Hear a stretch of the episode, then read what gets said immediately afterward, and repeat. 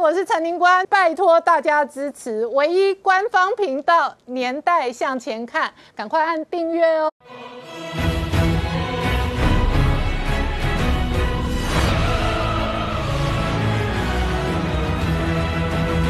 年代向前看，向前看年代。大家好，我是林官，欢迎我们忠实观众跟粉丝朋友扫描 QR Code 订阅《年代向前看》YouTube 官方频道。我们看台湾的疫情哦，再度缓解，但是全球的疫情在增加。在美国，十二岁以下哦，这一次染疫的人数暴增，主要的核心是 Delta 疫情的失控。在中国内地，扬州疫情的失控也使得疫情再度炸锅。也因为疫情的炸锅呢，高盛最新的研究报告直接砍了中国今年的经济成长率。事实上，在美国白宫也警告，整个供应链会左右下半年经济哦。那整个全球还在受到疫情哦这一个肆虐的同时呢，冬奥谢幕。然而，在中国几个金牌选手的故事变成网络上的重要核心人物，包含着十四岁的这一个跳水金牌哦，全红婵那她的清苦人生哦，背后反映的是运动背背后的灵魂哦。那奥运的场合当中，事实上这一次。是美国的专家挺台湾哦，特别是认为中华台北根本就不存在，所以呼吁要挺台湾哦，突破北京的防线。同一时间哦，在这一个美中关系对峙的时间点哦，中国核潜舰哦，鬼鬼祟祟跟踪英国的航空母舰哦，结果被发现了。那这一次被发现之后呢，使得美中之间的关系哦，再度更加的紧绷。然后同一时间，美国媒体最新追踪报道哦，台美日应该共同军演。主要判断是来自于呢，这个美国相关的智库跟媒体专家认为，台湾将与中国为自由而战。然后事实上哦，这个周末还有一个重要的这一个美国相关的学者跟论坛里头评估报告。这个报告里头说，习近平如果开战的话，白宫百分之百出兵，而这背后会带来什么样的政治、军事、经济的变化？我们待会要好好聊聊。好，今天现场有请到六位特别来宾，第一个好朋友是星光医院副院长洪子仁，主持人好，各位观众大家晚安。再是台北市议员梁杰，大家好。再是黄成孝大哥，大家好。再是财经专家朱月忠，大家好。再是公民老师黄义忠，大家好。再是黄创夏，大家好。好，我刚讲哦，奥运谢幕，那在美国内部一片声浪要挺台湾，特别是强调中华台北。并不存在。这一次台湾的国际能见度不断的增加，那里头很大的这一个国际政治跟经济的角力大战，当然是美中的对决。好，创下刚刚看到奥运这一次哦，在世人的这一个高度关注当中落幕谢幕，但是呢，几个金牌选手的故事引发了全球的关注，特别是中国的十四岁跳水金牌得主全红婵，她得到金牌。牌的第一时间反应是希望把奖金献给他妈妈，让他妈妈医病。是的，这一次奥运结束了，美国最后得到三十九面金牌，一百一十三面的各种奖牌，所以是全世界第一名。拜登特别跟那些选手网络上振呃视讯来振奋他们，但是拜登特别讲说，他们那种不屈不挠、跌倒的精神。又要站起来，这个就代表着美国的精神、美国的灵魂。拜登特别讲了两位，一个是呢女性的一个平衡木的选手，她本来先前因为有些心理上的因素退出比赛，但是最后我还是站出来，还是继续来参与比赛。另外还有一位呢是田径选手，在跑步的时候呢，这样一个精神是跟别人一起绊倒。绊倒之后，两个人相互扶持，走完全程。所以拜登特别讲，美国的运动精神就是不屈不挠，跌倒的时候站起来，而且跟别人一起扶持，这个叫做美国的精神。对于奥运精神，可是对中国来讲呢，他们的精神就是金牌、金牌再金牌。所以他们只有三十八面输了，变成第二名的时候呢，小粉红又受不了了。小粉红又站出来了，他们特别加是把港澳台通通加进去，通通叫做中国。他们还下面写的是大号小号一起上，这样才叫做棒棒棒。把他们加台湾的金牌加进去，香港金牌加进去，他们说他们才会赢。可是这样一个状况硬掰下去，连中国正常的粉红都受不了了。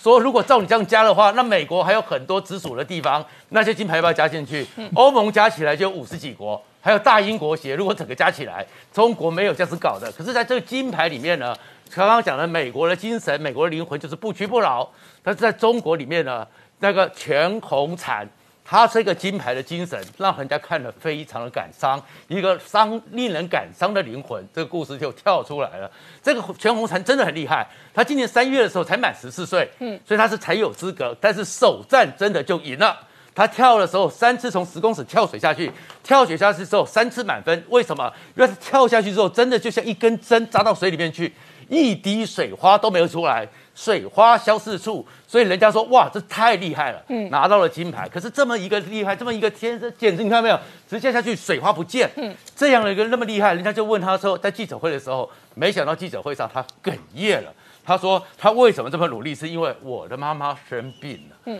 他我那个字不会念，但是我是妈妈就是生病了，我讲不出来是什么病，所以我必须要赚钱，我要赚很多很多的钱，把这个钱赚回去，让妈妈能够去看病。所以他这是整个苦练的精神，苦练的状况，就是为了想要找到一点钱，让他妈妈去看病。所以问他说怎么练出来的，就是拼命的练。嗯，他其实你看，他是从七岁开始就开始练。他是在哪里？在广东湛江。其实湛江已经不是那种整个中国偏远的山区，很多云贵高原。湛江基本上在广东这边了。没想到他那边的整个家庭呢，他们的收入呢还低于中国的平均线，一个月呢。大概是四千块新台币，他们都没有。嗯，然后在二零一七年，他妈妈生病了，车祸之后生病之后出了很多状况。他家有五个小孩，他是老三。车祸之后出了状况，一直在治病，钱都用光了。嗯，他们的收入本来就低于这个每个月四千块。是非常贫困的，所以他这时候只有一件事情，就是我要入练习，我被选上了，我要练习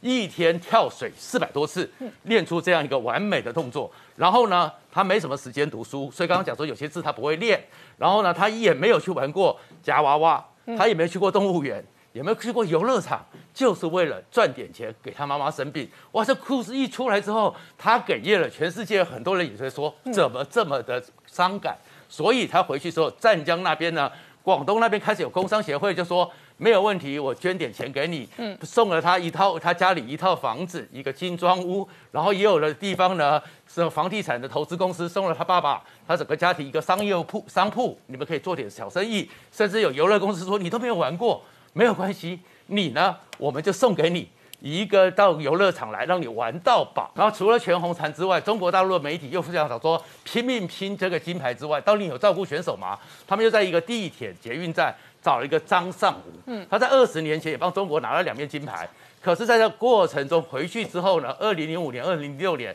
他的后脚跟肌腱里面肌肉受伤了，这体操就不能弄了，从此没人理他，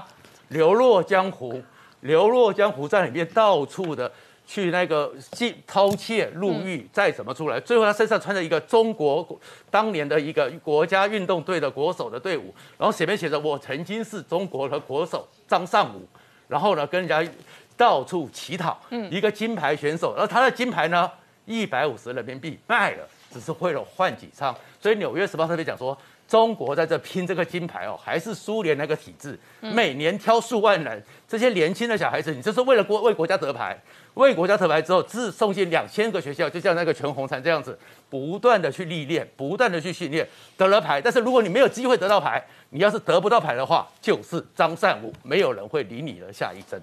好，一中中国的这一个奥运金牌的选手的故事，在网络上引发各式各样的发酵。然后同一时间呢，也因为运动明星的人生故事哦，这里头确实哦，背负着很大的个人的跟国家的命运哦，乃至于这一个改写命运的可能跟期待哦。那同一时间也引发两岸网友的争论。那这一次，包含小 S 哦，都直接被卷入这一场两岸大战当中。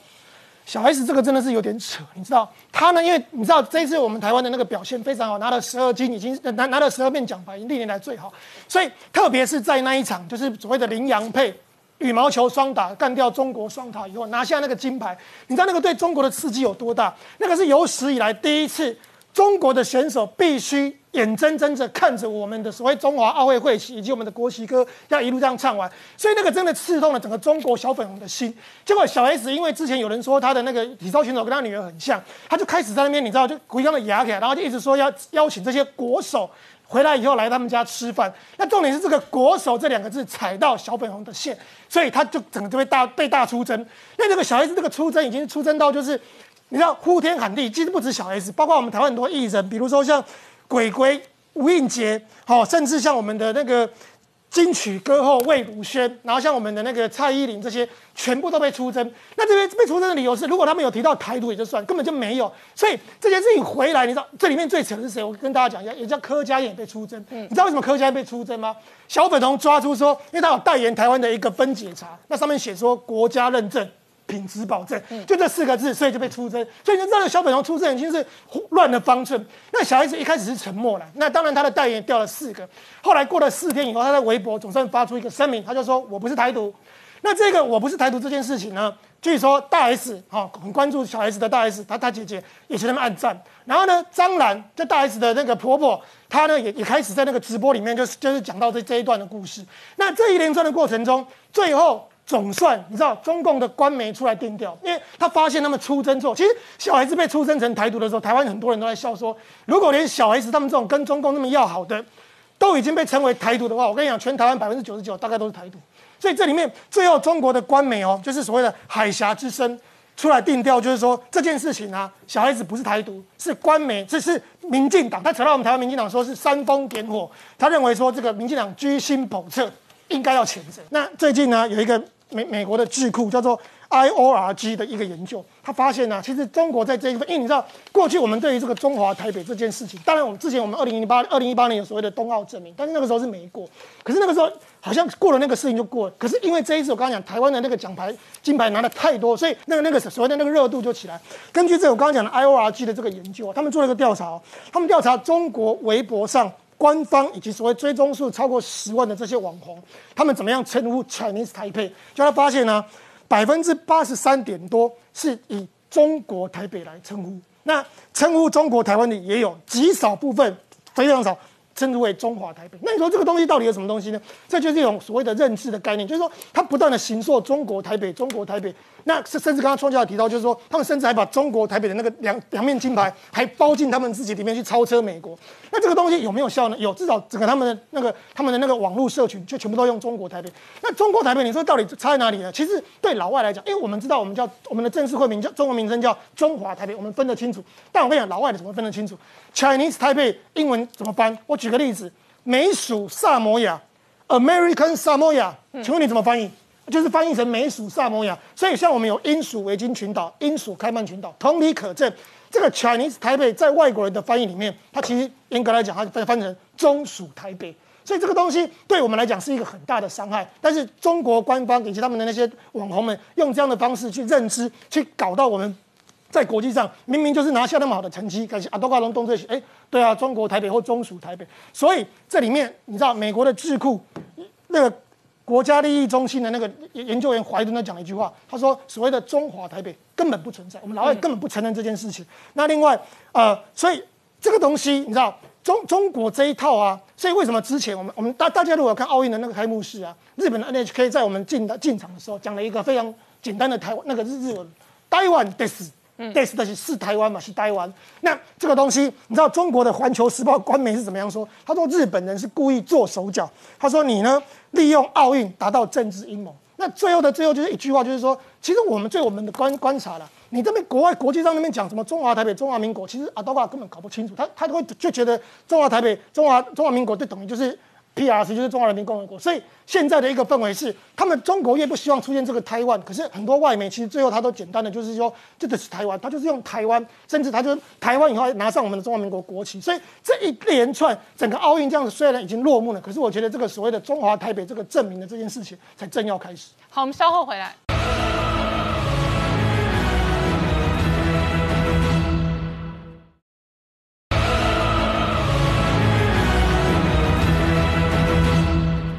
年代向前看的节目现场，我们今天聊的是美国的专家呼吁挺台湾哦，突破北京的封锁，中华台北根本不存在。那请教彭笑大哥，这一次冬奥也看出台湾的国际架构的实与是。是的，自从这个今年年初啊，习习近平在中共中央党校说到啊，中国现面临所谓百年未有的变局，但是时与势在中国这一边，从此以后。时与势在中国这一边就成了大陆的一个标准套话，套用在中国的每一个领域里面，当然也套用在所谓的对台工作上。所以你看到最近啊，中共的一些的对台统战单位啊，不断的套用这句话啊，这两岸统一的时与势在中国这一边，是这样子吗？我们看看以这一次刚才创下所提到的那位中国最年轻的跳水选手全红婵的悲惨故事。说实在，这个故事里面让我们啊深深体会到台湾健保的可贵啊。哎，台湾哎，啊，你在大陆，你生一场重病，嗯，倾家荡产，卖田卖地，甚至于卖房卖身卖身都有，嗯，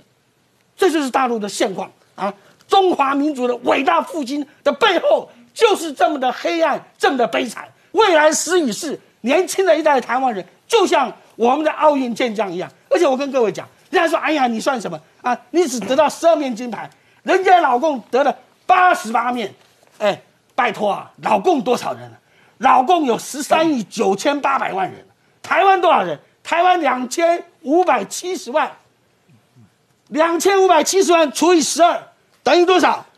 一百九十六万人产生一面奖牌。嗯，大陆十三亿九千八百万除以八十八等于多少？一千五百八十八万人才产生一面金牌。所以用人口比例来算，谁比较厉害啊？对不对？谁的表现比较亮眼？而且我告诉各位，在整个一啊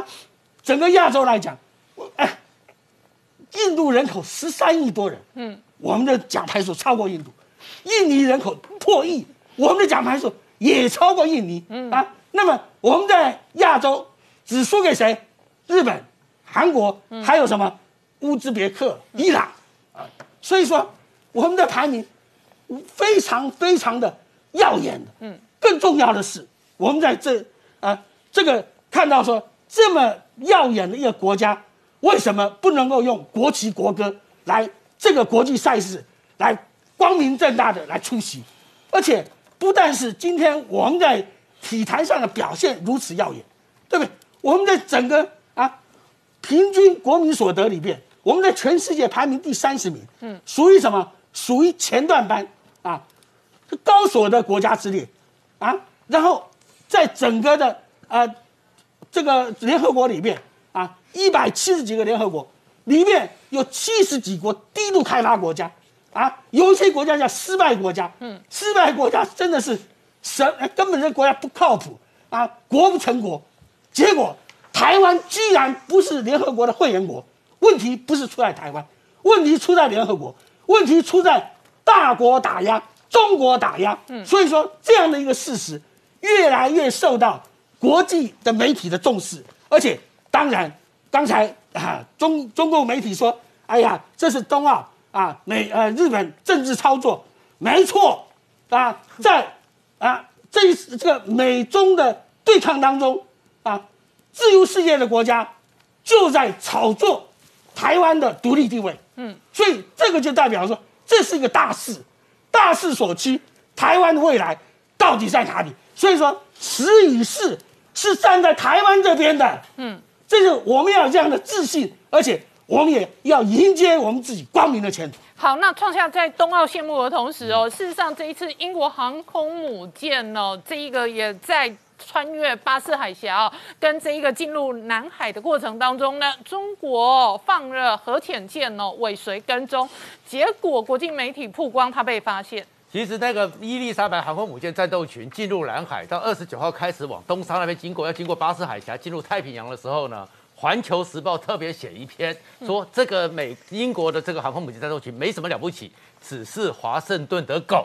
但是他不知道狗的鼻子真的很灵。所以八月八号的时候，结果英国就说他们抓到了中国动九三级的核子动力潜艇，偷偷的跟着这个英国的航空母舰，在英国那两艘巡防舰附近被抓到了，嗯，被英国给查到了。所以虽然你是称它是华盛顿的狗，可是狗的鼻子真的很灵。这也代表了中国的这个核子动力潜艇，虽然他们已经做了很多改善，过去时候说一下海一出海就像牛车一样，最近改变了很多。但是他们还是被抓到，而且他们这次被抓到是什么？他们是已经有去研究过英国的这些声纳设备或怎么样，所以他是特别在声纳组的大概的范围之内，主动式的声纳到达之前的位置，先要去潜伏。但是英国的技术还是有办法直接把他们两家就抓出来了。那，抓出来之后呢，美国呢在今天早上呢，它的 P 八 A 那个反潜机又特别的飞过了巴士海峡，往南海那边。飞到西沙群岛到那个海南岛那附近，那为什么是这样子呢？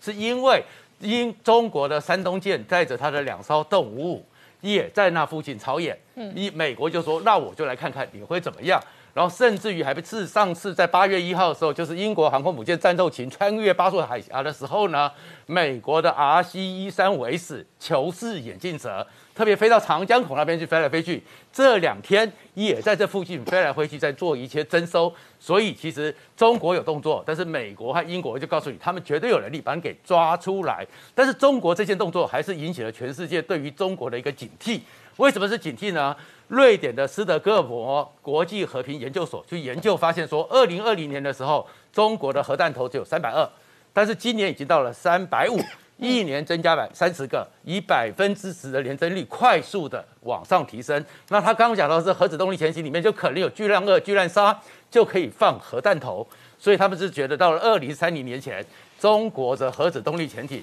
有六十六艘，这么这个潜水艇的话，会造成全世界对美国的一个威胁。这个核弹头可能会破千。然后另外一个状况是什么？美国的海军战争学院也提出了一个报告，说中国另外一个状况是什么？他现在点名了六十三艘中国的民用的一些渡船，嗯，比较大型，是因为他们从那个《环球时报》还有从美中国的海事研究所里面讲说，他们现在有可能一个方法，就是动用中国的民船，然后做成是变成运输船、两栖登陆船，因为他们要渡海的话，伊斯兰讲的要两百万大军，没那么多，他们只有三辆动七五，三三辆那个八辆动七幺。没办法那么多，所以会把民用船动过来，都点名有这个状况。而在这个情况之下呢，国家利益就特别写个文章，嗯，这个要呼吁是说，其实美国和日本这个时候就不要只是在东方之盾，在我们的那个整个是西南有事那边做一个呼应，应该跟台湾要共同的军演。为什么要这样子呢？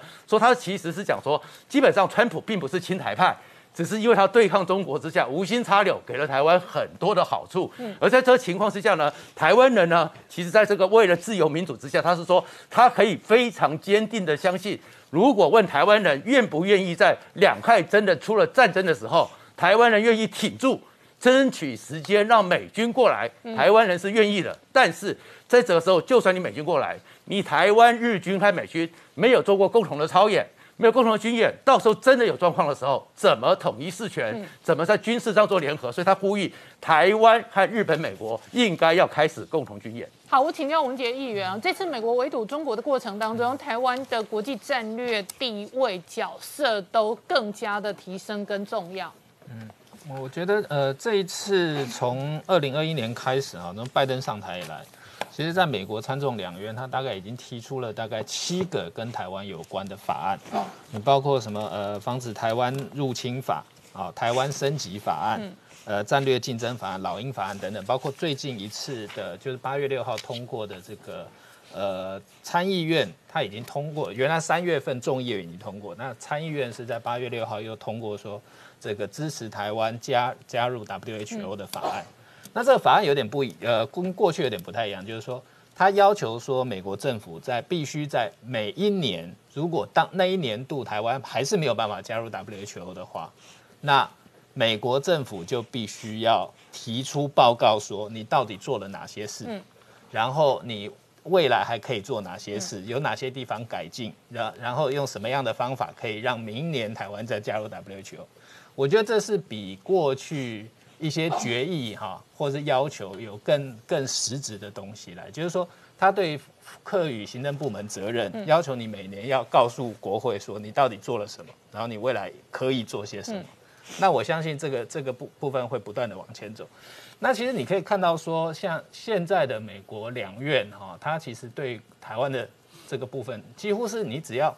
有人提出要支持台湾，提出一个法案叫大家签哈，大家基本上就签了。对。你这个有点像，譬如说，现在国会很挺台湾，没有错，你就是就是，然后基本上过都是无异议通过，然后基本上都是共识决。所以在美国的这这个生态来说，它基本上就是已经挺台、反中，我觉得这是一个确定的、确定的大氛围。所以呃，美不管呃立法部门是这样，那行政部门大概也是这样跟着走。但是行政部门他们所所更，我我觉得他们在战略上的思考是这样，就是说，他不一定是说呃是怎么样对你台湾特别好，嗯，而是说他们真正的想法是这样，就是说，如果我现在不展现说我对台湾要保保持台湾和平，或是在一旦有事我要真正介入台湾的这个决心的话，他们认为很可能就会让中共低估美国的决心，嗯。如果你让中共低估美国的决心的话，那反而有可能会引起真正的战争。嗯，所以如果你你现在就要把这些线画清楚。那譬如说，我最近看到那个美国前那个川川普时代的那个国安顾问，嗯，那个副国安顾问呢，应该是伯明啊，伯明。嗯，伯明这个人很重要，因为川普时代的所谓的印太战略，嗯，或者很多的一些相关的这些对中的文件哈，对中战略文件都是出自伯明之手。嗯。那他他认为说这个，呃，中共对于这个武力统一这个事情是很认真在考虑的。嗯，好，他要美国不要低估中共的这个有可能动手的决心。嗯，他也希望台湾人不要估低估这个中共有可能动手的决心。那当然，这个意思背后就是说，一方面他发出警告，但是一方面他也会让让大家知道说这个，呃。美就是说，让让中共知道说，美国这边事实上是有准备。嗯，好，那我那这样的不断的划线的结果，就是现在也是把这个日本给拉进来。所以日本在这两年，在在在就是在今年吧，他他的不管是他他的副首相麻生太郎，还是他的呃国防部长岸信夫等等，都是史无前例的，都是直接就是把台湾台湾问题提到说是日本的最重要的问题之一。那不像过去的日本政府，凡是提这个碰到台湾，就是用模糊的周边有事来带过。那我想这个是呃，对于美国跟日本来讲，就是慢慢把这个战略弄得更清楚、更明晰，希望能够用这个清楚的、清楚的这个贺主，那那让告诉中共说，你不要轻轻易动武。嗯。但是最后能能不能够这个真正的实现的贺主，仍然看要看美国自己的实力了。其实现在，譬如说美国的这些太平洋司令部等等，他们都不断的发出呼声，说中共有可能动武。嗯，那背后的意思就是说，你国会要给我钱，啊，国会要预算，嗯，那个我要我要造造军舰，然后造这个二点五代的这个这个呃呃这个呃造舰计划，然后防御飞弹等等这些东西。所以台湾这个部分，台湾的议题也也。就是说，对他们来讲，这也是一个可以拿来作为这个呃建军、建军，然后这个呃加强美国海上实力的一个一个有有利的理由。好，我们稍后回来。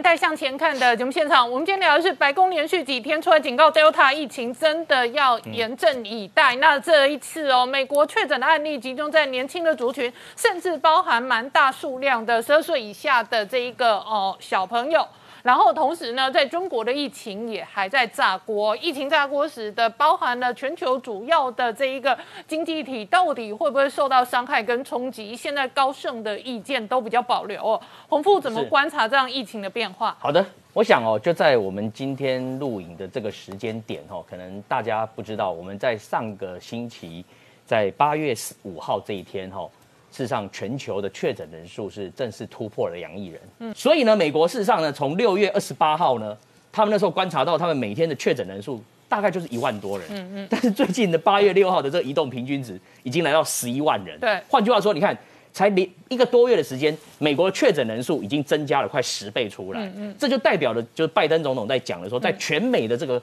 防疫的形态上面呢，已经又进入一个新的一个阶段。嗯，而这个阶段里面，在美国有几个特色的哈。第一个特色，我们就发现到说，美国就是我上次有提到，他们有九千三百万该打疫苗的人都不去打疫苗，嗯，这是美国一个很大的困境。嗯，那美国这个不打疫苗，相对于英国的高接种率所反映出来两国的确诊人数跟死亡人数，你就可以看得到明显的对比。嗯，因为相对于美国，我们看到英国最近我又关在监控这个美英国的这个疫情，发现说他们最近的这个每天确诊人数，从最近的这一波的四万七，已经又降到两万七千多人，就解封以后，在英国已经超一天就两万七千多人。嗯，但是呢，我观察他的死亡人数的七天平均值，大概就是在四十个人到八十个人之间一天哦，死亡人数在英国。所以呢，相对于美国，那英国就是一个对对照组给美国看，就是说他们的接种率高，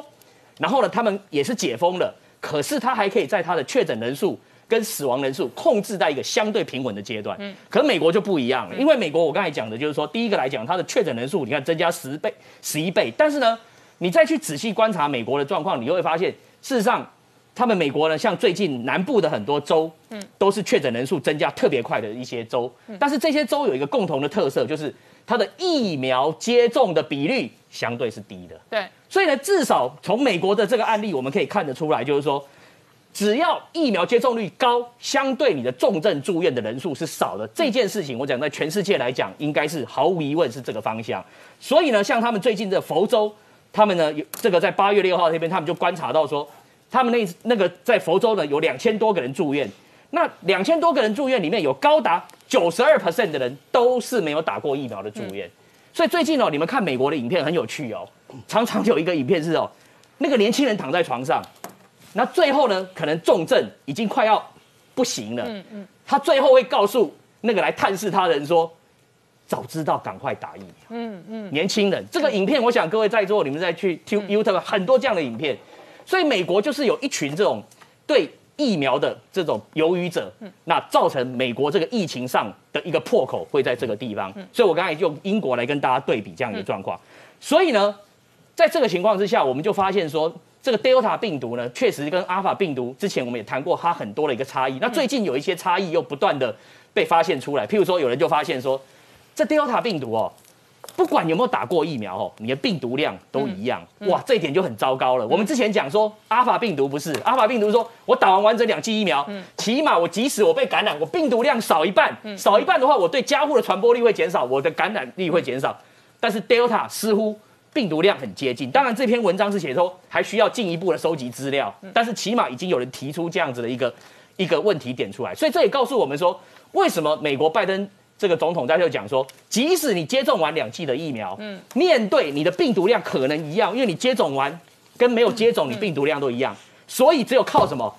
戴口罩就是这样子。所以你们为什么我今天看到美国特斯拉要求员工进去要戴口罩，他为什么要要求要戴口罩？就是他们已经观测到说，如果说打完疫苗有打跟没有打的时候，你被感染的病毒量是一致的时候，那唯有戴口罩才能什么防范什么病毒去扩散出来嘛？哦，所以这也就是说，防疫的作为，我就想说不断的在滚动，原因也是在这个地方。然后，所以呢，就是说我们在看到，就是说这个台湾目前的状况哦。那台湾的这个防疫的情势，嗯，我我今天刚好在是缺疫苗啊，疫情已经缓解了，但是疫苗，呃，洪富，你上个礼拜五来说，你们暂停、是暂时短缺中断了嘛？所以你们这个礼拜三才有可能开始重新施打，是但是这个礼拜三施打的是莫德纳，而且数量也是相对有限嘛。对，包含这礼拜我们就是针对九莫德纳，而且是提供给那个呃，就是说呃第一类的，好、跟第二类、第三类孕妇打第二剂。那还有就是说，五十五岁到六十五岁、五十三、五十四岁打第一剂的，但是那个人数都相对是比较少的，对，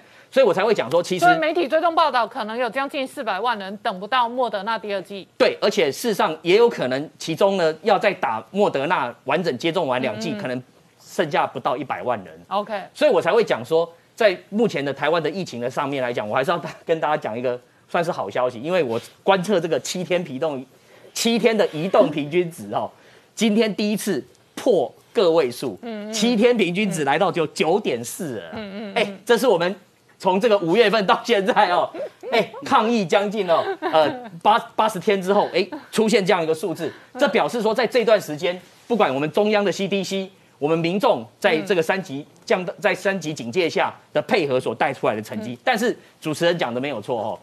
这个疫苗的问题还是非常严肃了，尤其是说我们这第五轮打完以后，就这个礼拜礼拜三打完以后，再来就剩高端可以打。嗯，好，那高端上来打的话，事实上我想高端初期的量也不是那么多。那但是我在这边还是要呼吁啦，吼，今天不管是说接下来的高端疫苗，或者有什么疫苗来，我只能跟我们的民民众呼吁说，有疫苗就赶快去打啦。嗯，先打一剂，这就是你目前最好的策略。我在电视上已经讲过非常多遍了。嗯，先打一剂，为什么？因为台湾目前我们还在阿尔法病毒的这个流行阶段。嗯，只要我们边境守好，不要让 Delta 病毒有缝隙钻进我们的社区的话，至少在阿尔法病毒流行期间。你只要打好一剂，你就有很好的这个防护能力。嗯，那也不要再去选什么说，哎，我一定要打什么疫苗，有疫苗来。因为我想，我们八月十五号以后可能是高端，接下来九月初不知道可能是 B N T，可能是 Moderna 或 A Z 会再来。只要有什么疫苗疫苗来，你有机会你就赶快去接种。这就是在目前你在台湾最好对你的防疫的策略。好，我们稍后回来。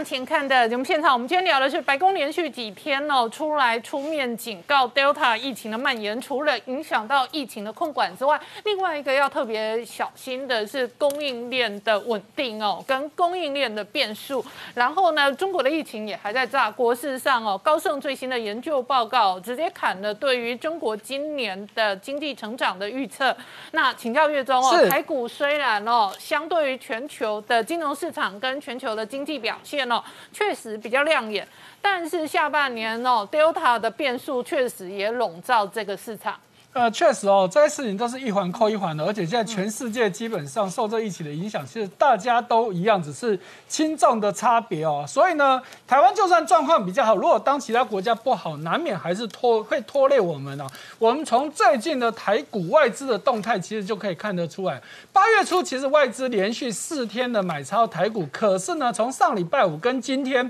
又再次卖超台股哦，今天又卖超了七十三点五亿哦。好，上周五更多。或者是卖超八十五亿，所以今天呢，台股又小幅的回回档，回档了四十一点哦，哈，跌幅大概零点二三趴，啊，收在一万交七千四百八十五点，那成交量也再次萎缩，今天成交量低到只剩三千四百九十八亿，也是六月初以来的新低哦，好，所以这很明显都跟外资的动态其实有很大的关系哦。不过呢，就实际的数据来看，好，不但这个我们的国内厂商在上半年的业非常的耀眼哦，就算七月以来了，哎，照理说大家先知道，我们在股市上有一种说法叫五穷六绝七上吊，嗯，好，整个这个第二季以来的市场的这个在过去长时间都是一个相对低点的时候，七月通常会是最差的。但是你看到到目前呢，七月份的营收的公布，其实已经公布的当中有九十三家再创历史新高哦，单月营收，甚至因为还没有全部公布完，要到月报是在每个月的十号以前要公布完，预计呢有机会会来到比去年的同期的一百二十三家来的更多，嗯。好，那到目前为止已经公布呢，最厉害的有两家公司，一个叫做联友，哈，这个 IC 设计的大家应该都比较熟；另外一个叫长盛生技的，这两家公司有什么特别？他们是从今年一月份以来，每个月都在创历史新高，嗯，哇，这是非常不得了的记录哦，连七了哈，这非常的夸张。好，那我们再看到几个比较代表性的公司七月份的营收，我们看到万宏，哎，七月很很亮眼，又单季又创了，呃，单月又创了十个月来的新高。可是你看到代工的两家公司，伟创跟英业达都不好，那网通的两家公司就，哎，两家就很明显不一样。你看到智邦相对就比较好，不管是月增或年增都是持续成长，但是一智一的部分呢，其实就在往下掉。好，所以我们可以看到，但是对应到我们看到今天这几家公司的股价，好变成。不管七月你的营收好或不好，今天这四家公司股价都是跌的，而且跌幅也相差不大。这就是我们刚刚说的，其实大环境、大市场不好的时候，大家都有可能会跌嘛。所以今天万宏，哎，你看到七月营收最好，结果它今天跌了两趴。嗯，那伟创，哎，也是下跌的，伟创今天反而是只跌了零点四元，哈，跌幅是一点四趴。那音乐达也跌了三毛钱，是一点二七趴。那智邦的部分，你看到智邦。七月在往上涨，可是它的营收在往上，可是你看到今天还是下跌了零点五元。好，那智易相对不好，可是今天它一样跌了零点一五帕号，所以这就是一个大环境的问题。好，那刚刚这个宁官提到。高盛现在把中国的今年的经济成长率下调啊，尤其是第三季的部分，一口气从原本预估的五点八趴下调到只剩二点三趴，哇，这调幅是对半砍哦。好，那原因就在于疫情的关系。不过呢，高盛很奇怪哦，他说。中国预估可以在一个月内把疫情控制住，告科联。所以因为大家在指引嘛，因为它下调第三季却没有下调第四季，所以以致全年其实只有下调零点三趴。好，可是他不要忘了。这个疫情呢，你说中国真的控制得下来吗？大家看到最近都在讲，中国的疫苗根本这个效力是非常差的，才会有这么大的问题吗？如果今天中国的疫苗保护力好的话，根本就不会有这个问题。这基本上就是一个一款扣一款的事情，反而是高盛更更担心美国哦。他是说，因为如果亚洲断裂的话，那美国的经济就会受到很大的影响。我会觉得很奇怪啊。中国的情况应该比美国更糟糕，反而他比较担心美国。好，那提供大家参考。来，再看到中国现在的问题呢，也是不是只有美国会有断链的问题，中国也是嘛？哈，因为中国呢缺芯，好缺晶片非常的严重，所以呢，现在中国政府要出来查了，甚至他的官媒，好央视财经也出来说，他说你们这些这些经销商啊，这些。这些相关的这些企业啊，你们最好赶快收手，悬崖勒马，要不然被查到的话，你就吃不了兜着走啊！好，因为呢，就数据上来说，他们觉得，哎，厂商出出厂价其实从去年以来不过就涨了两成到六成，怎么到了经销商手里，这些晶片晶片却暴涨十倍到二十倍？嗯，那所以的中国的官媒才会说，你晶片根本就是炒作嘛，缺。缺芯是事实，但是没有理由价格涨得这么凶哦。好，再看到好中国重量级的企业中芯啊，公布了他们的第二季财报。可是这个财报出来呢，大家非常质疑的一件事情就是，居然没有二十八纳米以下，也就是更先进制程的部分的对业绩的贡献。好，因为他们只提到到二十八纳米是是占整个营收的十四点五趴，可是。这几年他们一直在说哇，我十四纳米做出来了，甚至我十纳米也准备上线了。可是占整个营收占比，我算了一下，真的这二十八以下是零。嗯，哎，这不是很奇怪吗？那你之前不都说你多厉害多厉害吗？好，所以呢，他们的执行长赵海军就出来说了，哎呀，真的啦，二十八以下呢，受到设备的影响哦，因为得不到批文嘛，其实指的是被美国封杀，你买不到设备。所以根本就做不出来，甚至连之前最铁齿的梁孟松也出来承认说，中国啊，尤其是中芯半导体，你想要弯道超车，基本上是不可能的，因为这个产业基本上你就是要循序渐进嘛，你不可能前面做不做不出来，你后面做得出来，你现在就只能做到二十八纳米，你还在想十四纳米，想十纳米，甚至更低，不可能给待机了。再看到哈，一样是台积电的竞争对手 Intel。基辛格最近接受《华盛顿邮报》的访问，提到他们在这个月的下半个月将会有一个重大的投资案公布。这个投资案呢，叫做超级这个超级的晶圆厂，其中会包含六到八座，整个投资案的总金额会高达一千亿美金之多。哇！而且哦，这基辛格说，一旦我这个厂一成呢，我预计未来几年之内就有机会会超过。三星甚至台积电，哇，这语气讲得很大。那当然，他重点还是提到一件事情，就是说，哎呀，这个。在美国建厂成本非常的高，如果跟亚洲比的话，就他们的估计比亚洲高百分之三十，它应该指的是台积电。如果跟中国比的话，正是高百分之五十。所以他话锋一转说，所以美国政府应该补贴他这个差额。换句话说，他就是希望美国政府可以补贴他三十趴到五十趴的建厂成本，未来才有机会超越台积电。所以我觉得他有点用这样子方法在威胁美国政府哦。好，再看到台积电，当然也不是哇靠台积电的董事长刘德英老心在在嘛？为什么？他有三大策略可以让台积电持续维持领先。第一个，大家看到我们过去一直在讲台这个晶片涨价涨价，可是台积电大家注意到，台积电到目前为止没有涨价过哦。虽然好几次都传言，像最近这几天又在传言说，它十六纳米以上准备要。这个涨价十到十五趴，但是台积电都没有正式发布，所以他就是借由这种方法跟客户一条心，说我不会趁火打劫，趁机涨价。但是大家都很清楚，别人早就涨翻天了嘛。第二个策略是他知道呢，整个台这个台积电的成功不是靠自己，所以他必须要跟其他国家建立好关系。所以他说，为什么你要去日本建厂？你为什么要到德国去建厂？当然这还没有确定哦，因为在欧洲，我们知道。除了荷兰的这艾斯摩尔很重要之外，还有德国的蔡司的镜头。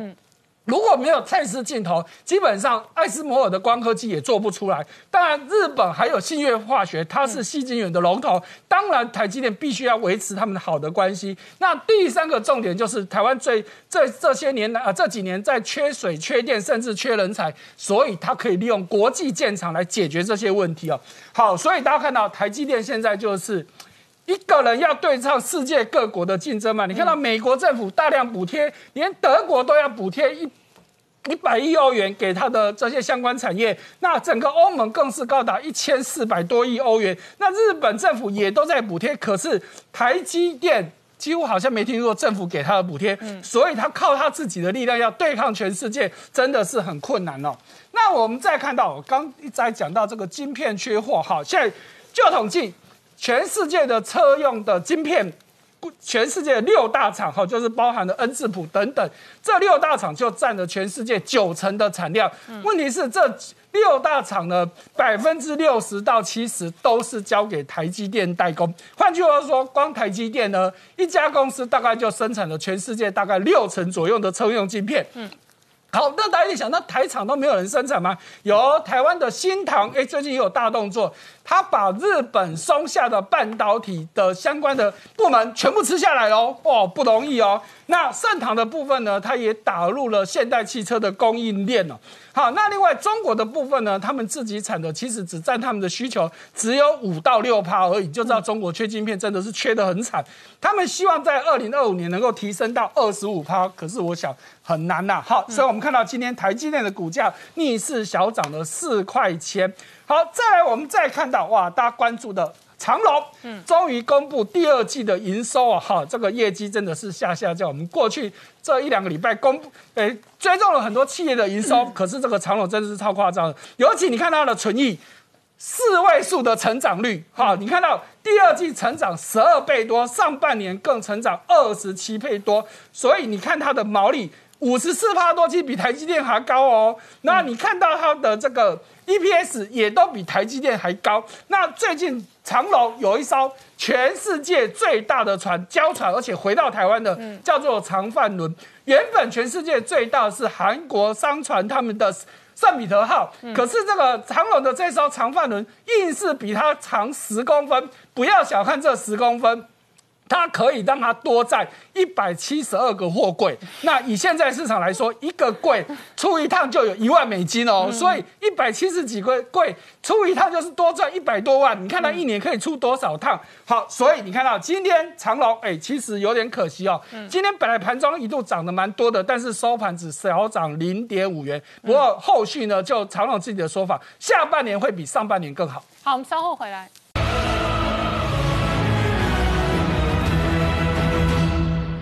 Hello，我是陈林官，拜托大家支持唯一官方频道《年代向前看》，赶快按订阅哦。Hello，我是陈林官，拜托大家支持唯一官方频道《年代向前看》，赶快按订阅哦。欢迎回到《年代向前看》的节目现场，大家好，我是林官，欢迎我们忠实观众跟粉丝朋友扫描 QR Code 订阅《年代向前看》YouTube 官方频道。我们看这两天了，美国媒体国家利益刊登专文哦，直接讲台湾将为自由与中国与战哦。事实上，台湾议题变成华盛顿非常重要的国际政治跟军事的议题。同一时间呢，在这一个相关的台湾跟中国议题的讨论会上，美国学者直接说，中国将在六到七年。内开启战端，而台湾是最可能遭遇冰封的地方。同时判断，习近平一旦开战，白宫百分之百会出兵。好，美国内部对于台湾议题严肃面对的同时呢，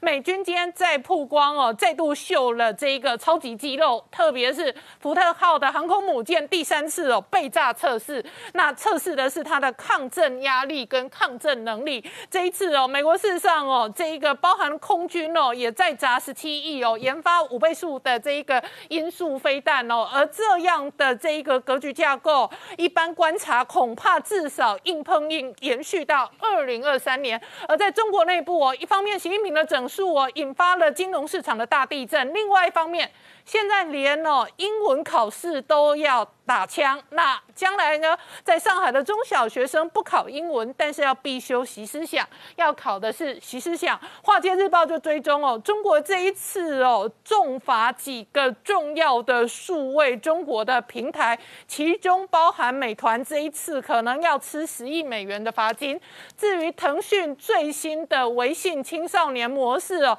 现在也被北京当局哦直接起诉。而这样的美中关系演变的同时呢？相关的中国收集相关 DNA 资料的基因库也引发外界的关注，而这背后会带来什么样的政治、军事、经济的变化？我们待会要好好聊聊。好，今天现场有请到六位特别来宾，第一个好朋友是呃备役政战少将于中基将军，大家好；再来是王志胜，大家好；再来是新传媒副总编辑段思杰，大家好；再来是陈专家翁伟杰，大家好；再是吴杰，大家好；再来是黄创夏，大家好。好，接连两天哦，美国内部重要的智库跟重要的媒体哦，都讨论刊登台湾议题。那其中呢，之所以对于台湾议题高度戒备，很大的原因是对于北京的军事威胁哦，在华盛顿内部哦，几乎是全面性的共识。我们先看美国学者为什么他们会判断，习近平如果开战，白宫百分之百会出兵。好，创下刚刚看到的是葛莱伊跟梅惠林哦，这一个公开的这个呃反映的意见。那他们的判断是认为，新平一旦开战的话，那白宫百分之百会出兵。最近这一段时间呢，两个议题是一直是国际上很严肃的在讨论的问题，一个是习近平会不会在台海开战。第二个是，如果习近平在台海开战的时候，美国会不会来？然后最近一场国际上对于中国研究的中国问题专家一个视讯跨国会议里面，他们得到了两个结论。第一个结论是，六到七年之内，习近平很可能在亚洲挑起战端，而这战端冰封所指，最有可能的就是台湾。那第二个问状况是说，就像刚刚那个是澳洲籍，但是是史丹佛大学的专家梅慧玲就讲说，这时候也不用担心美军白宫百分之一百一定会出兵。他们的分析是这样子说：，习近平呢，他有他的压力，有他的历史一个定位。他他过了这个二十大之后，基如果连任下去，但是他如何去贯彻他在整个中国共产党里面的地位和遗产？所以他一定在六七年之内，要在亚洲的地方展现他的强权。而在强权里面，针对台湾来讲，他的灰色地带、渗透战、讯息战各种状况威胁，可能台湾都不吃这一套的时候，所以他认为习近平会开战。但是现在这个局势对美国来讲呢，美国也我们也不用担心百分之百一定会出兵。但是说习近平他们可能也都知道，美国白宫百分之百会出兵。但是习近平和解放军他们会判断，因为地理位置上的优势，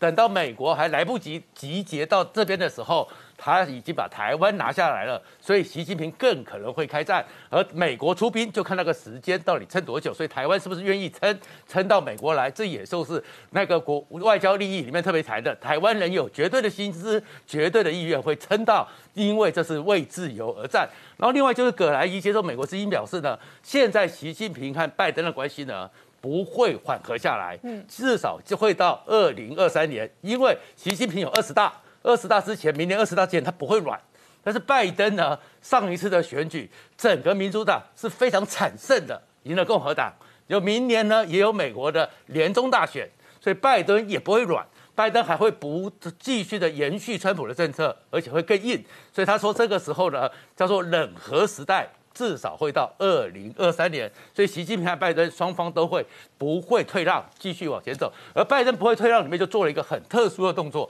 过去的时候，太平洋的岛国美国常常是虽然很重要，但是常常是丢给澳洲、丢给我们台湾来管，有时候叫日本去帮忙一下。拜登首次直接视讯会议，跟这些岛国的高峰论坛直接跟他们对谈，强调美国是他们重要的伙伴，美国一定会保卫他们。这等于是美国把这些岛国的利益，还有美国跟他们的关系，第一次由总统之尊直接出来来讲话。而另外呢，奥斯汀呢本来讲说他来到亚洲会去菲律宾，会去越南，会去新加坡，结果他也跑去了帛琉，嗯，跟博琉的那个惠树明总统见面。承诺美国对博琉的防卫，还有美国在这边的部署，所以连这些岛国，美国都展现他他的决心。而布林肯也是非常忙，连续五天跟整个东协各国保达视讯，而且他除了承诺东海航行自由，对于中国的扩张之外，和特别提醒警告。习近平的核武的一个扩张，已经不是有些国家发展核武只是为了一个最小核主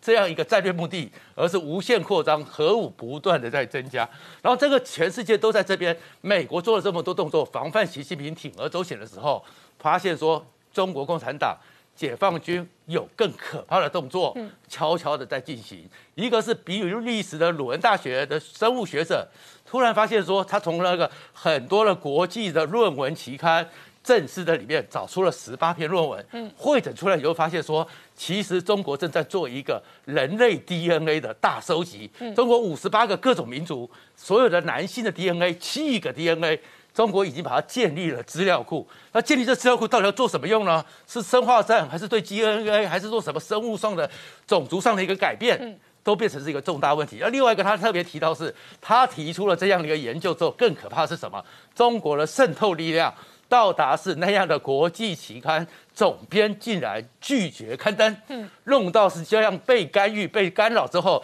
八个编辑还愤而辞职，将近三分之一。所以你就知道说，连学术上他都渗透了。当然，美国也提到了农地上。他们在过去的时候，从二零一九二一一零到二零一九年，整个中国去购买美国人农地，从五千多公顷买到七万五千多公顷，成长了十四倍。对于美国很多农业的投资，从三亿美金。打高了，升高到三十三亿美金，所以在农业上，在美国人的生活里，习近平也在渗透之中。好，那明姐，美国现在全面拉高对于台湾议题的关注，我甚至视之为国安议题的核心，当然是感受到中国的威胁。对，我们从这个大的一个呃架构来看哈，目前的一个等于美中的军事对抗的一个格局哦，可以看得出来，就最近美军为什么要特别在举行二零二一 LASE 哦这样的一个全球大规模的海上联合军演哦，一个背后最重要的目的，就是在验证美军以现有的兵力哦，是不是能够同时应应东西两场，也就是中国的威胁跟俄罗斯的威胁，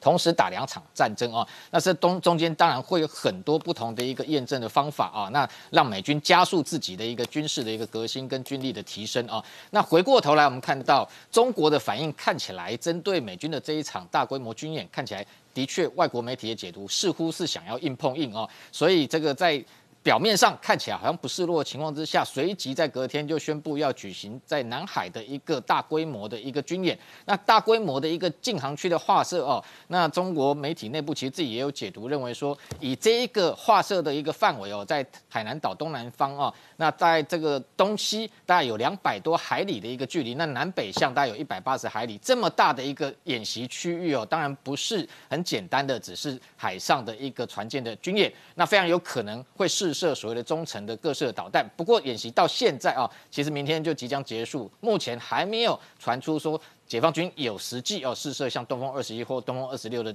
这个飞弹的动作。不过，这个美国的商业卫星其实已经发现啊，在这一个海南岛的东南方，在这演习区域内哦，近期的确发现了二十几艘解放军的舰艇哦。那中间呃有一艘看起来的确是非常有可能像是这个山东舰啊，航空母舰。那另外像零五五的这个大区哦，也有两艘应该在其中哦。那就可以看得出来，就是说在这一个演习过程中，我们看到解放军当然选择这个。时机特别又是在美军航母也不在南海，那英国的这个伊丽莎白女王号也已经离开南海的情况之下，在这里用一个近岸啊近海的方式在进行海上联合军演。其实这样的一个军演跟美国的全球性跨越十七个时时区哦，这样的一个大规模军演，在战力上绝对还是不能比哦，那只能做一个近岸的一个防御的一个演习哦。那当然，除了这一个美国的演习，当然要展示这一个肌肉跟拳头，要威责中国解放军不要。轻启战端之外，很重要的联合盟国，包含像英国、澳洲、日本等等这样的动作，主要也是在告诉中国，你在国际上没有朋友。不过现在看起来，中国用另外一个方式找他这个，等于说。长期上以来，就是他唯一的一个这个算是比较这个强而有力的朋友，就是俄罗斯哦。那这几天从今天开始要展开五天哦，进行一项叫西部联合二零二一的一个军演。那这一项在辽宁省的这一个呃青铜峡基地哦进行的联合军演，其实规模并不大，都动员兵力大概可能有上万人，但是哦，在演习还是以地面兵力，包含像联合防空、联合伞降这些动作。不过。更特殊的是，看得出来说，俄罗斯其实也借这个机会哦，特别是美军从阿富汗撤军之后，中亚部分的确。出现一个战力的一个真空哦，所以的确，他就这个结合这个乌兹别克跟塔吉克哦，那在这一个塔吉克的二零一基地也进行了一项小规模的这个兵力的一个演习哦。不过这一个动作比较特殊的是，它地点离阿富汗只有二十公里，也就是说，这样的一个兵力随时可以跨越进入阿富汗的边境。那这回过头来看到先前这个中国的外长王毅也接见来自这个阿富汗的这个塔利班的一个相关的这这些领袖哦，那这些动作都是无非。在这一个中美国撤出中东哦，甚至中亚的这一个情势之下，企图要在这个利用这个机会在他背后插针哦。不过看起来就是中俄目前来讲是唯一一个可以结盟，那反过来跟这个美国或相关的盟友进行对抗的一个结盟的态势。不过俄罗斯跟中国之间是是不是真的有这么好？我们可以看到先前俄罗斯总统普京其实已经公开讲说，俄罗斯并没有必要跟中国进行所谓的军事结盟哦。那实际上，最近包含像中国的一个核武不断的数量扩增哦，外界美国持续关注的情况之下，其实连俄罗斯近期很多的媒体也报道，认为说对于中国的核武有必要提高警戒哦，特别是美国的卫星情资发现说，中国最近新可能是这一个呃这个洲际弹道发射井都集中在包含像甘肃或者是新疆这些，其实都有可能转向剑指俄罗斯，所以中俄之间的关系其实是各取所需哦。那当然。最重要的，美军它不断的透过军演，透过结合盟友，在对这个北京展示它的一个军事威慑的能力哦。那自己本身的部分，我们看到最近哦，它的这个美军的这个空军红旗军演哦，有一场二零二一之三哦，这一场红旗军演，其实过去红旗军演就是他们内部的假想敌红蓝军对抗哦。那当然。冷战时期，这个假想敌红军扮演的角色都是苏联的空军，但是现在已经整个转向啊，以这个中国的解放军为主要目标啊。那当然，过去因为这个像呃。在内华达州的这个内利斯空军基地哦，其实进驻的很多，包含像 F 三十五、F 二十二都是最先进的逆中战机。但是假想敌军通常过去来讲，有时候是由 F 十六这样的战机来扮演。现在他把它进一步提升，直接改由 F 三十五 A 也同样是逆中战机的方式哦，来进行红蓝军的空对空的对抗。那当然背后也是剑指中国，特别是中国号称它的歼二十哦。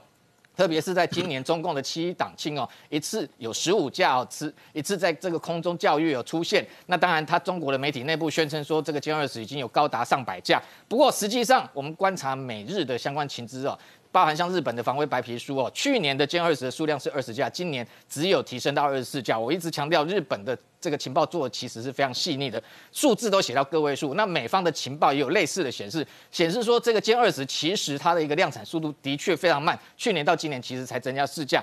不过看起来美国非常的认真哦，除了在 LSE，，我们看到它出动 F 三十五 C 的战机，这卡尔文森号之外，三艘海狼级全部投入军演。现在 F 三十五 A 也正式这个变成这个假想敌军哦，看得出来它是完全在针对中国的威胁进行演练。那当然，美国的空军参谋长布朗最近也特别强调，中国已经成为全球的重大威胁哦，因为过去美苏冷战时期哦，苏联的 GDP 也不过是美国的百分之五十七，现在可能因为中国的一个经济的实力哦。对于这一个，相较于过去苏联的威胁还要来得更大，所以他强调说，美军近期我们看到，因为有美国国防预算呢，他这个美国的很多机队哦，必须要花大钱去这个不管修护也好，或者是要量产新的战机，都需要这个很多的预算。那现在决定说要把整个美国空军的机队规模缩小，但是相对来讲是战力提升，都是为了应应可能中国未来对外的一个入侵跟威胁。好，我们稍后回来。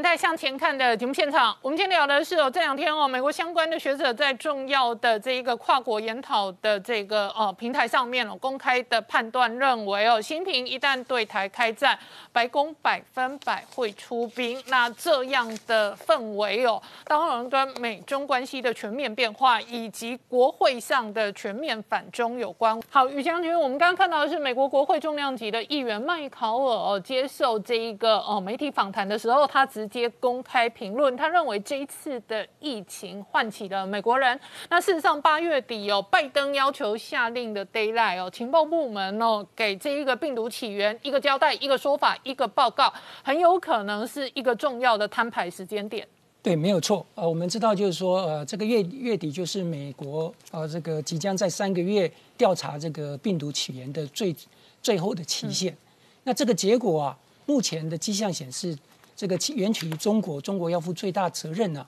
这个大概趋势是避免不了。嗯，所以啊，一般呃，现在国际也认为，就是说，这让中方来讲，他最后啊，剩下的一张牌就是透过战争，嗯，啊，来转移对于全世界的这种责任跟啊必须赔偿的啊这相关的这一些压力。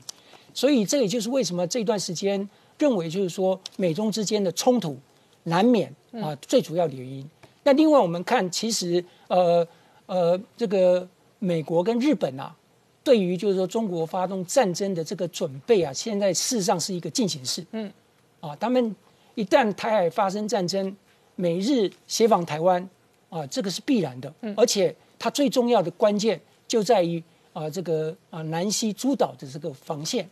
那我们刚好呃昨天呃这个新新闻最新一起啊，它以标题就是。呃，避免台湾被呃这个围堵的马其诺防线，嗯，然后南西诸岛是兵家必争之地，嗯，然后呃，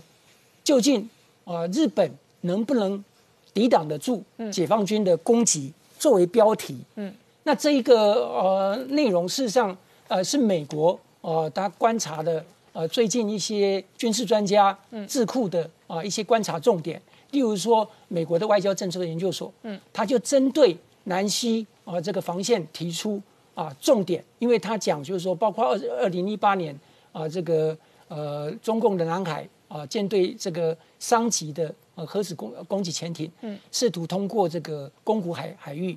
那从二零一六、二零一七，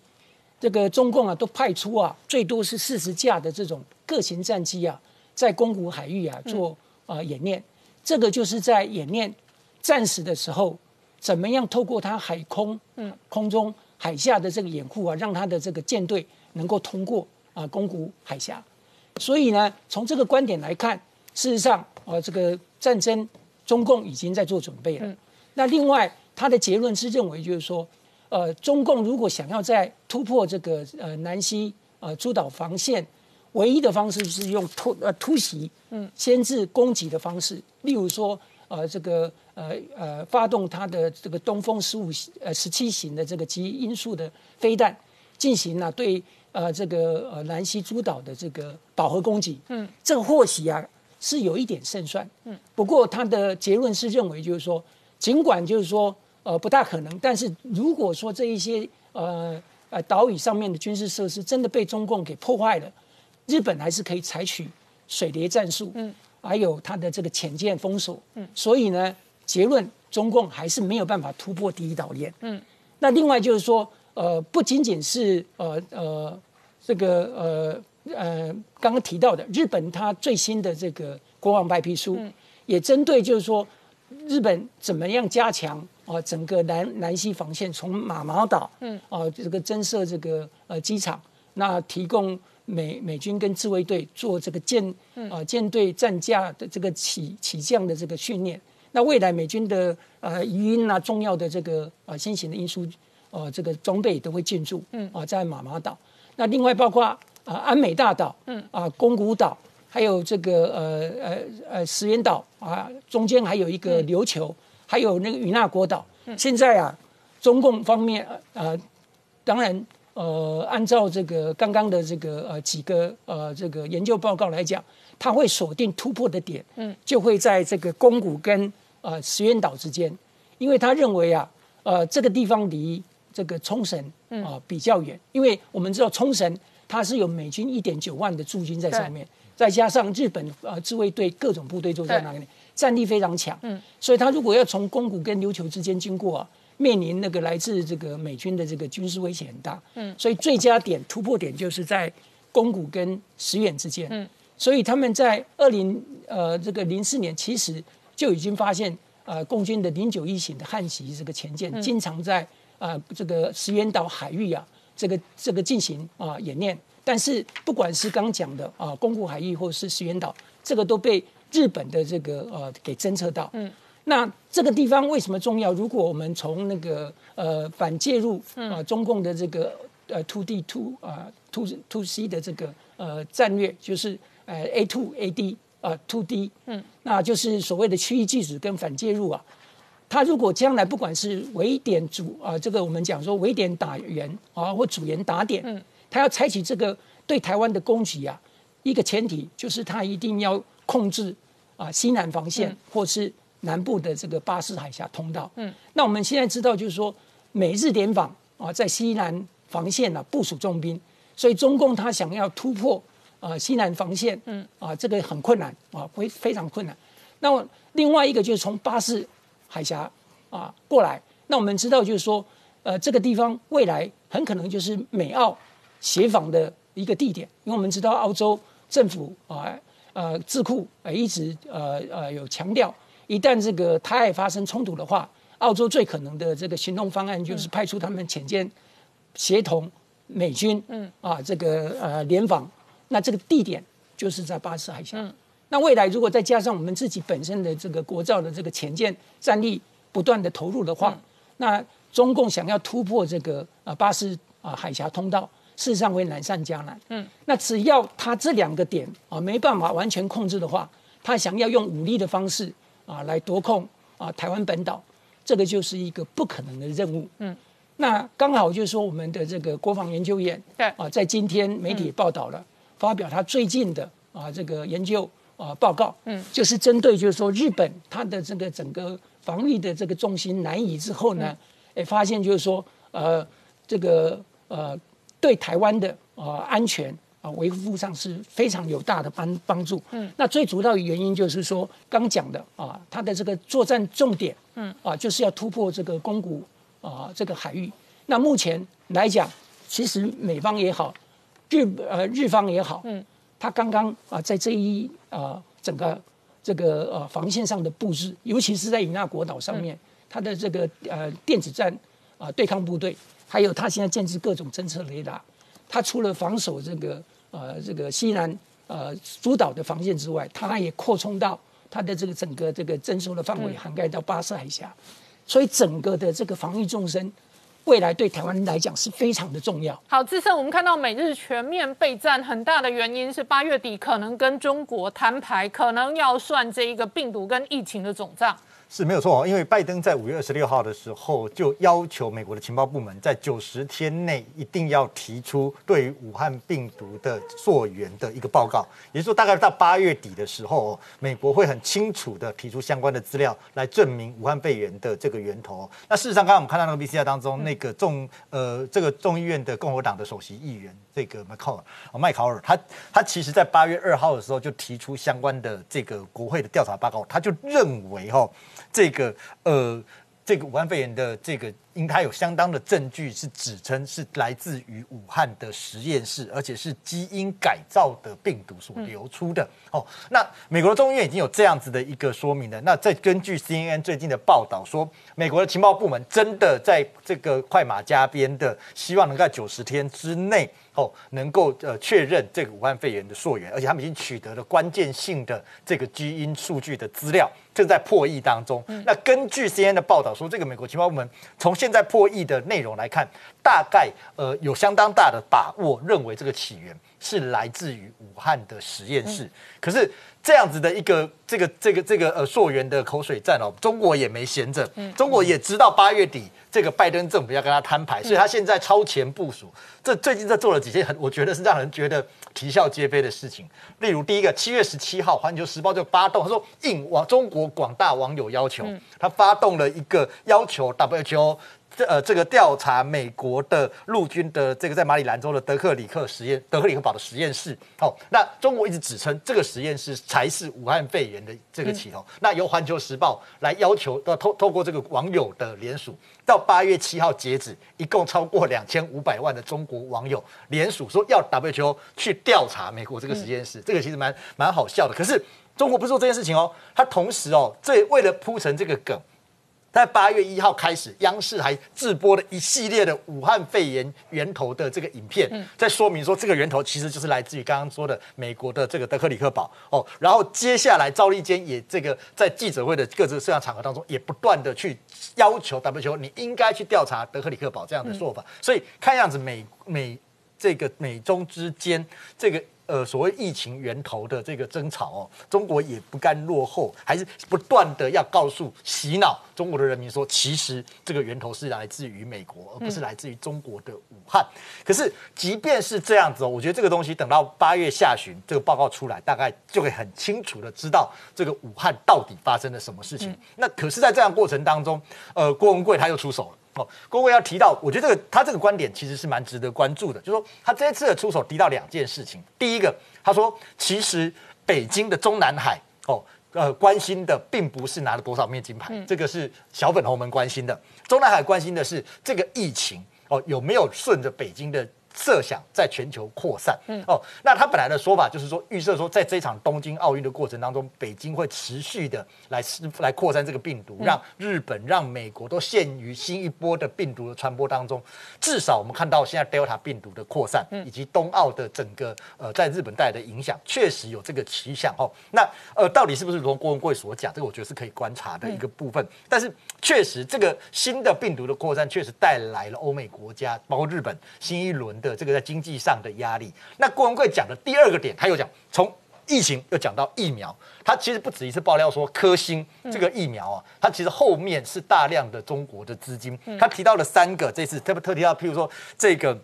呃，科兴背后大股东赛富基金，他说这个是江泽民家族的白手套。他提到了这个科兴上之前提过的，在这个鼎鼎晖投资，他后面是温家宝家族，那主要的操盘手是温家宝的儿子温云松。又提到了这个唯吾资本，这是另外一个。他说也认为他头条这个是跟美国的 Blackstone 就是黑石合作，他后面是王岐山家族，等于江泽民、王岐山、温家宝全部交握在其中。所以他说科兴啊，在这短短的四百天之内大赚了一。千八百亿美金，相当于五兆多的台币。这后面其实就是放毒的结果造造成的这个大赚利益的效果。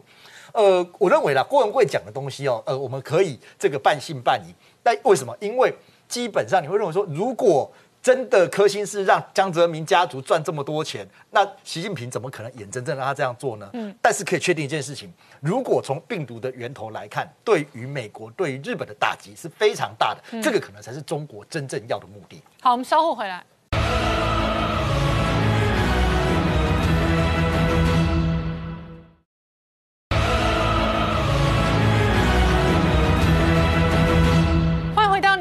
前看的节目现场，我们今天聊的是美国八月底要跟这一个北京算账哦。那这一次哦，包含军事上都全面备战的同时呢，外界另外一个关心哦，全球的变化跟影响是 Delta 病毒疫情的蔓延。那伟杰，白宫事实上哦，相当担心哦，Delta 疫情会影响下半年的经济跟供应链。没有错，我想其实在美国的这个 Delta 病毒的一个扩散上面，又开始慢慢的出现了比较蔓延的一个情况，所以。拜登呢，就针对这样的一个现象发表了一个演说。他其实在认为说，现在就算我们的经济数据公布出来都很乐观，但是呢，也不能够忽略 Delta 病毒可能会造成经济的一个复苏的影响。那包含现在在礼拜五的时候呢，公布的是七月的非农的就业报告，那新增的这个人数是来到了九十四点三万人，预估是八七八十七万人，所以是优于市场上的预期。而失业率呢，则是大幅度的下降，来到了百分之五点四。哦，那在各个产业的一个呃就业状况呢，其实都有明显的一个增加。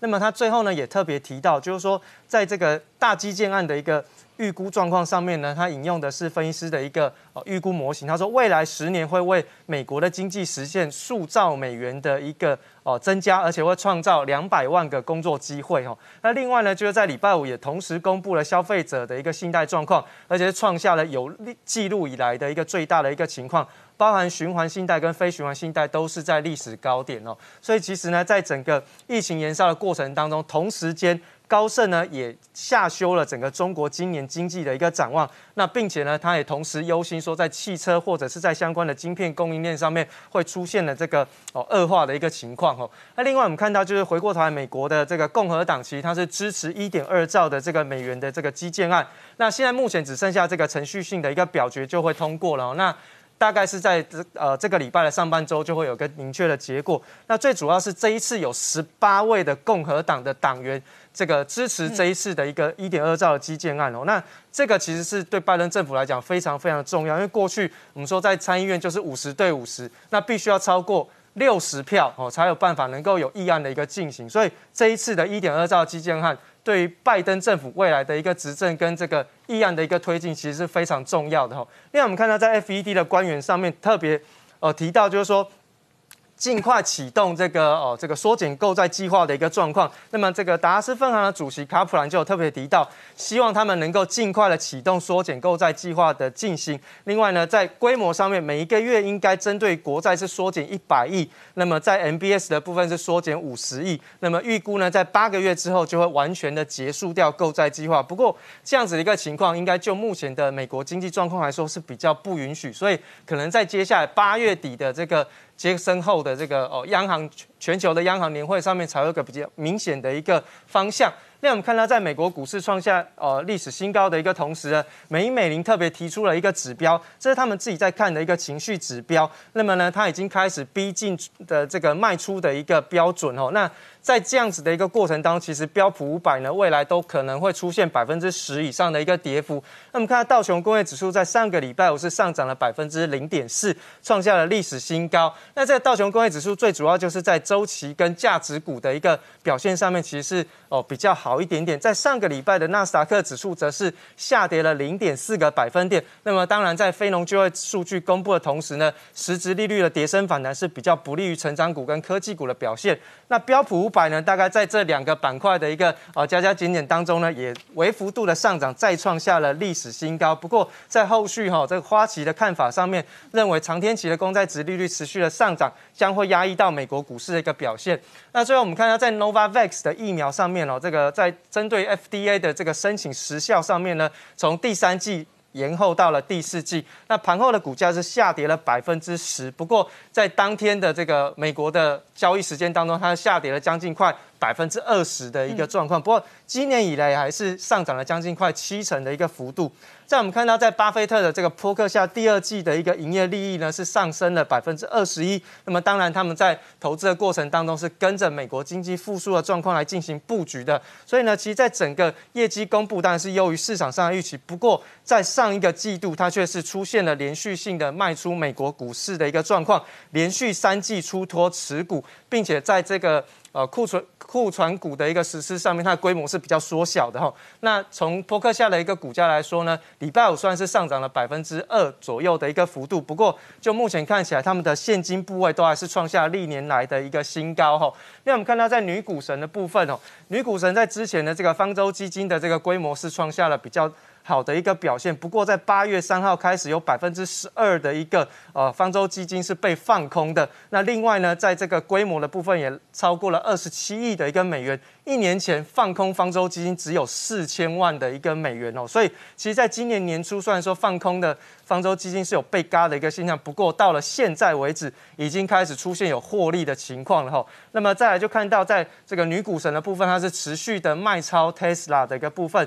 上个礼拜哈，就是连续两次是卖出了这个 Tesla 套现一点一七的美元哈。那礼拜三卖一次零点五个百分点哈，卖了四千三百七十万。礼拜四再卖一点一七亿的美元，所以对于整个 Tesla 的股价来说呢，似乎是有一些影响哦。现在目前看起来，上个礼拜 Tesla 股价下跌了二点七个百分点，而今年以来也是跌了四个百分点哦。那等于是没有什么太好的一个表现。最后我们看到，在这个国内财讯传媒的董事长谢金河特别提到，这二十五年来持续看好中国经济的一个学者，这个呢是 Morgan Stanley 的前首席经济学家罗奇。过去这五年，他非常的看好中国的一个发展。不过，他最近呢，对于中国发展的前途严重的质疑。他说，认为现在目前的中国强监管跟反垄断的一个动作呢，可能会影响到中国接下来在二零四九年之前所要达到的一个强国的一个规划。所以在这一次的一个呃看法当中，呃，这个谢社长特别提到，他也说。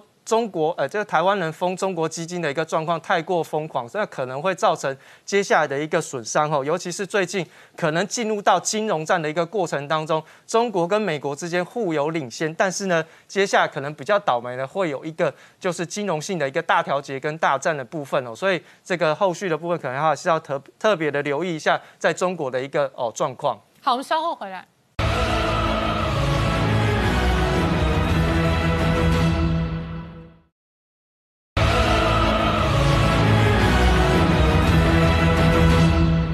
年代向前看的节目现场，我们今天聊的是美国月底即将跟北京算账。这一次美国全面备战的同时呢，北京现在是整数一波又一波。先前讲手机游戏软体有点名王者荣耀，压根是精神鸦片的同时呢，以后上海中小学生不用考英文了，因为以后要好好念习思想，考好习思想比较重要。那请教一下师姐，这一次北京的整数确实引发金融市场的大地震。对这个中国持续整顿这个网络科技的产业哦，跟公司，这个腾讯旗下的微信青少年模式就违规了，被这个北京检察院起诉。那其实原本他们这个青少年模式哦，就是青少年已经不能够发起直播或者是打赏了。那现在更可能要更进一步的来控制他们使用的时间哦，甚至还可能会有这个宵禁的问题。那我们知道中国官媒之前就说网络游戏是一种精神鸦片跟电子毒品哦，所以他讲的话非常的重哦。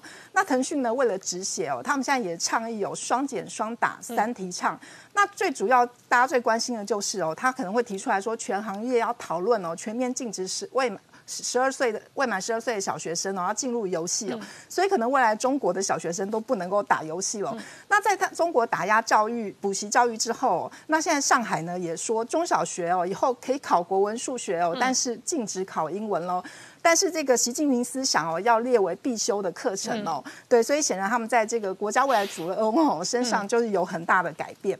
那另外我们也看到这个中国对很多企业的打压哦，比如说中国标准企业所得税率是百分之二十五嘛，那如果说你符合高新技术的公司的话，你可以有十五趴。那如果说你是营运必要软体的企业哦，你可以享受到十趴的税率。那这个彭博就说，阿里巴巴在这个财报通话会议上面表示哦，就是政府可能不会再把他们某些业务哦视为重点软体的企业哦。那这个他们就说哦，这个游戏产业呢应该要做好心理准备，因为其实他们已经很壮大了，所以税收政策呢可能应该向这个传统产业看齐。那我们知道，就是美团的总裁王兴哦，之前贴那个焚书坑哦，就是暗酸习近平不读书嘛，然后被中国约谈，那大家都说。会不会秋后算账呢？那现在美国媒体就报道，中管机构可能中国公监管机构将会以这个滥用市场为滥用市场主导地位为理由。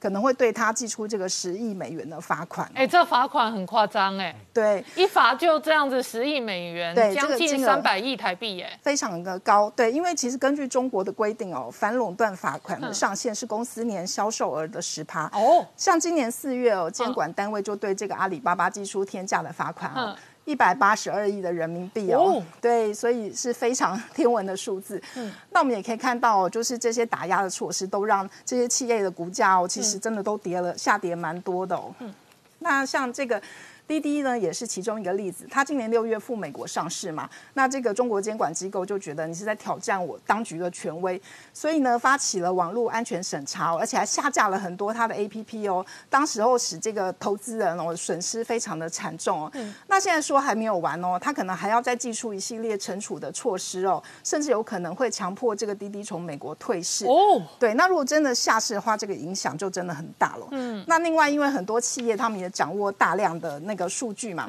所以呢，他们也会考虑说要收紧他们在海外上市的规定哦。嗯，那另外我们知道现在中国最红的就是吴亦凡了。对。对，那这个，所以呢，他们中国现在开始整顿这个网络流量造星哦。那这个新浪新浪微博呢，就马上宣布呢，他们要取消行行之多年的明星势力榜哦，要提倡这个理智追星哦。其实这个明星势力榜是是从二零一四年开始哦，但是因为有很多买榜啊、刷榜的乱象哦，那其实中国媒体就报道说哦，他们有实际去访问哦，如果说你宣传费用加上这个上榜费哦，价格大概要二十万到三十五万哦，那几个小时呢就能够做出一条热搜。嗯，那其实这个人民日报呢，他们就批评说，某些德不配位的流量艺人哦，成为青少年追捧对象，这个在说谁就蛮明显的。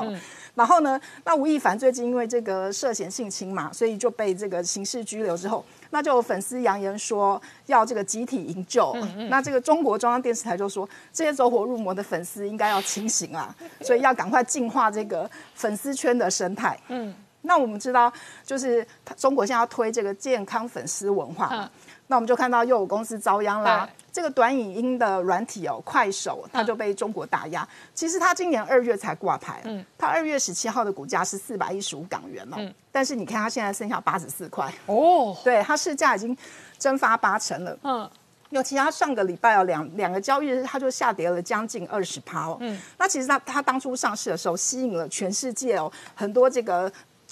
重量级的投资投资机构来投资哦，包括像什么贝莱德啊、淡马锡控股等等哦，所以这些外资呢看起来短线可能没有办法解套。嗯，那我们刚刚讨论了网络科技哦，对，然后也讨论了这个呃教育，对，现在呢连母乳不喂，这个奶粉股也也受到牵连了，就官媒希望让大家都喂母乳，不要喝奶粉，然后奶粉股就全面崩跌。对，主要是因为呃，就是官方认为说，哎，你现在奶粉行销的方式哦，这个母乳不喂会受到影响，所以他们就呼吁，结果一呼吁呢，奶粉股就全面暴跌。我们看到像这个中国飞鹤啊、蒙牛乳业啊、贝因美，甚至连这个纽西兰 A two 牛奶哦，也受到这个影响，是因为它其实有四十趴哦，都是来自中国或者是亚洲地区的营收。那现在就变成说，呃，我们知道中国之前打压这个教育产业嘛，所以市值蒸发了一兆美元。那现在大家就很害怕，到底北京政府的下一个目标是谁？好，我们稍后回来。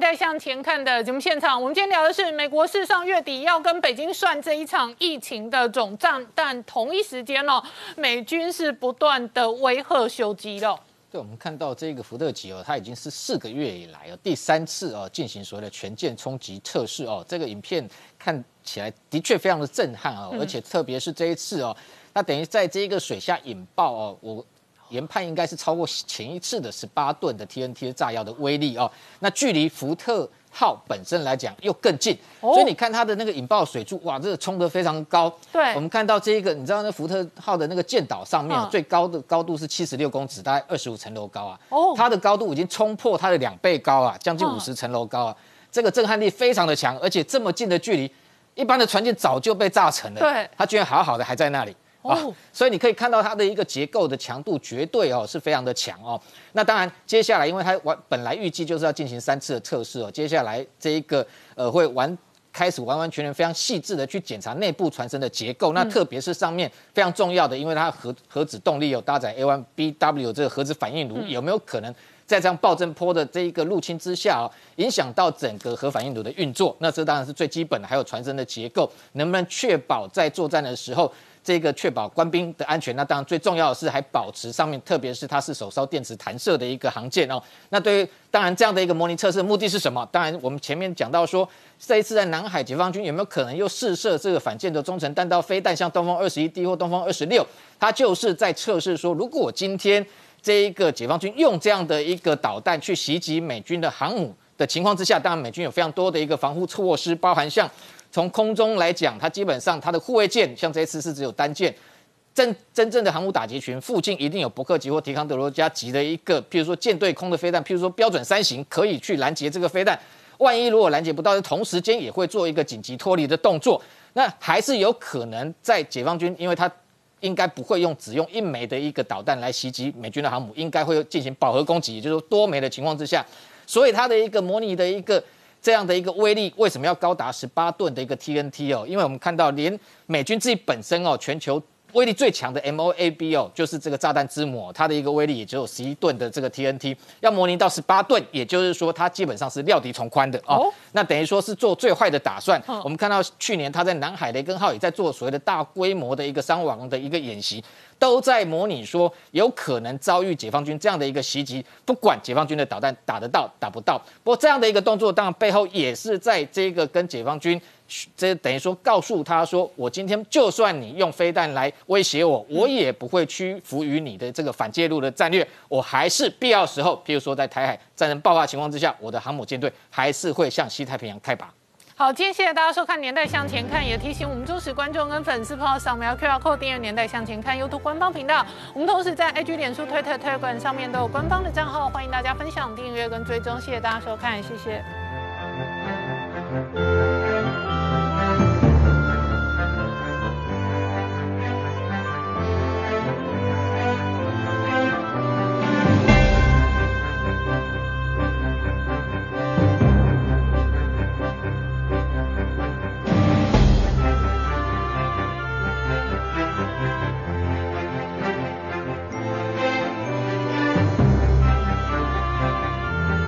我是陈宁官，拜托大家支持唯一官方频道《年代向前看》，赶快按订阅哦。